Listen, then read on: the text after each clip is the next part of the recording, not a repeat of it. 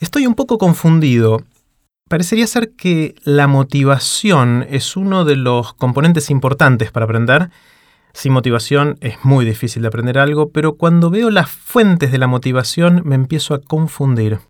Por un lado, conversamos con Mariano Sigman de la importancia de imaginarnos qué vamos a poder hacer cuando hayamos aprendido lo que queremos aprender, pero por otro lado, cuando le pregunté a Iván que qué es aprender a dibujar, me refutó con mucha fuerza, diciendo que esa era la pregunta incorrecta, que la pregunta más relevante es cómo hacemos para aprender, o mejor, recobrar, el disfrute por dibujar.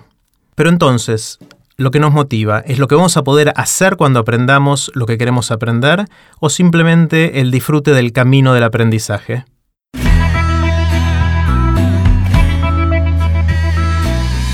Esto es Aprender de Grandes, el podcast donde comparto lo que aprendo mientras intento aprender durante toda la vida y lo que converso con gente que admiro.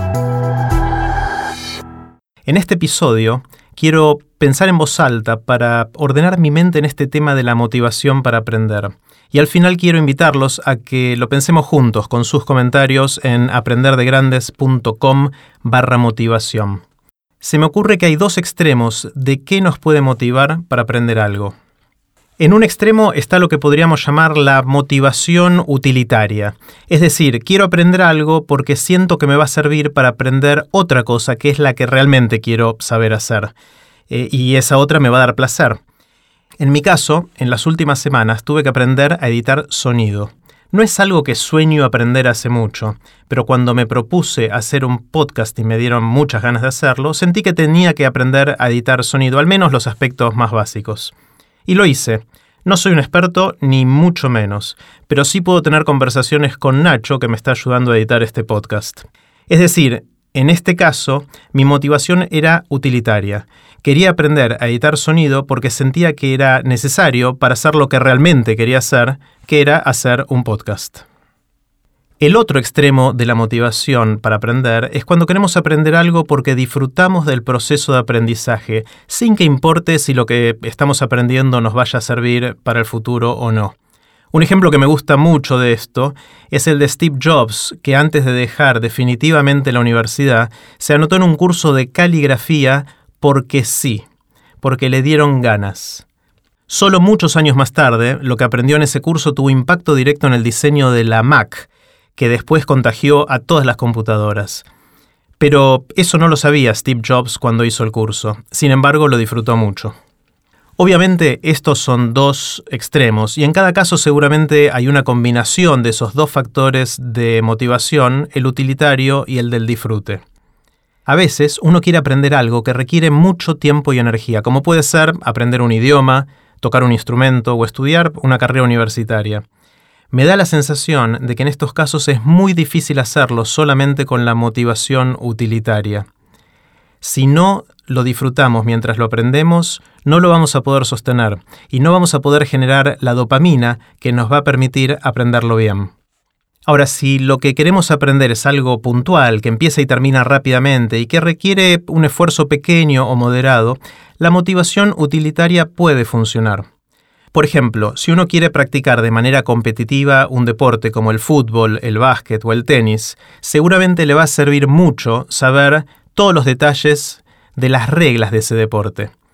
Leer y estudiar estas reglas es posible que no sea lo que uno más tenga ganas de hacer, pero como lo puede hacer más o menos rápidamente y lo percibe como necesario para poder hacer lo que realmente quiere, que es jugar ese deporte, quizás la dopamina venga al imaginarse saliendo a la cancha o al hacer lo que realmente quiere hacer en el futuro. Es interesante que muchas veces en la vida buscamos aprender y también hacer otras cosas con un fin claramente utilitario. Un ejemplo que me viene a la mente es cuando elegimos qué estudiar cuando terminamos la secundaria.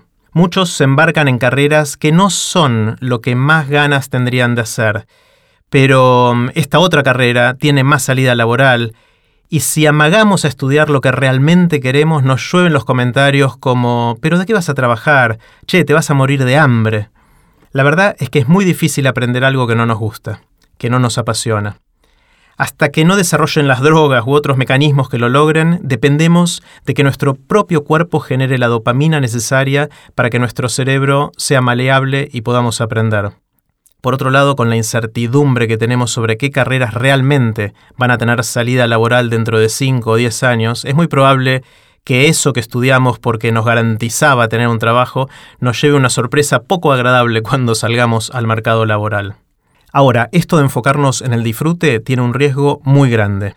Si este es el criterio que usamos, es muy probable que no tengamos constancia y que tan pronto las cosas se pongan un poco complicadas, tiremos la toalla y nunca terminemos nada. Otra de las claves para aprender es saber que casi cualquier cosa que queramos aprender requiere de mucho esfuerzo y dedicación, y que tenemos que sostenerlo a pesar de pasar momentos más difíciles. Mirando a la gente más cercana, me da la impresión de que hay gente que parece que siempre está motivada para aprender y otros nunca lo están. Mi hipótesis es que lo que caracteriza a los primeros es que son personas curiosas, que hay algo en su personalidad o temperamento que hace que siempre se estén haciendo preguntas, es esa gente a la que parece interesarle todo y que siempre pregunta por qué y por qué y por qué. Entonces la pregunta es, ¿cómo hacemos para despertar esa curiosidad? En sexto año de la secundaria, hace ya mucho tiempo, tuve un profesor de computación que llegó el primer día a clase y en lugar de contarnos de qué se trataba la materia y, qué íbamos a estudiar y qué contenidos íbamos a cubrir durante el año, qué libros íbamos a usar y ese tipo de cosas, empezó a charlar con nosotros. Ya en su lenguaje corporal había algo raro, algo que no, no estamos acostumbrados con mis compañeros a, ver.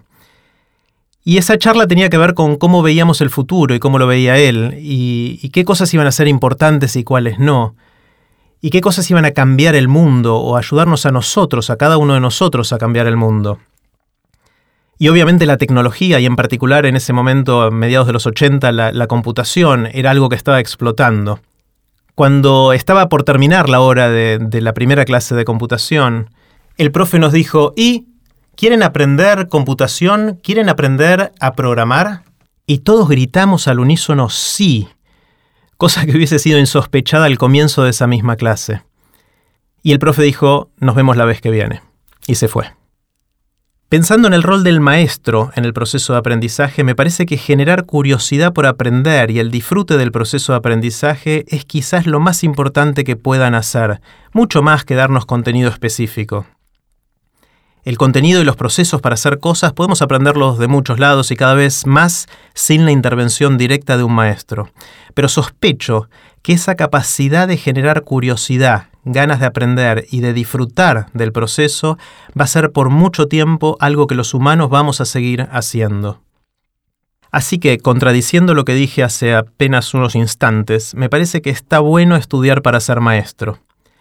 No sé si en el futuro van a tener buenos sueldos, pero siento que el rol de despertar la curiosidad y las ganas de aprender va a ser una de esas cosas para las que los humanos vamos a ser indispensables por bastante tiempo.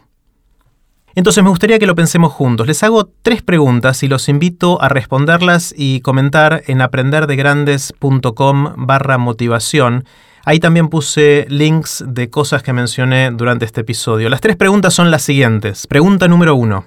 Recuerden algo que hayan aprendido. Puede ser algo reciente o de hace más tiempo. ¿Qué fue lo que los motivó a aprenderlo? Pregunta número dos.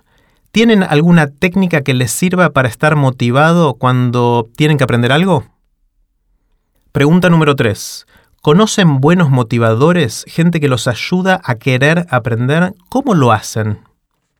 Sigamos la discusión en aprenderdegrandes.com barra motivación, donde también pueden suscribirse para que les mande email cada vez que sale un nuevo episodio si no quieren perderse ninguno. También, si les gustó este episodio, me encantaría que lo compartan con otra gente que crean que pueda disfrutarlo. Los espero en el próximo episodio de Aprender de Grandes, cuando les cuente lo que aprendo en mis intentos por seguir aprendiendo durante toda la vida y en las conversaciones que tengo con gente que admiro. Chao.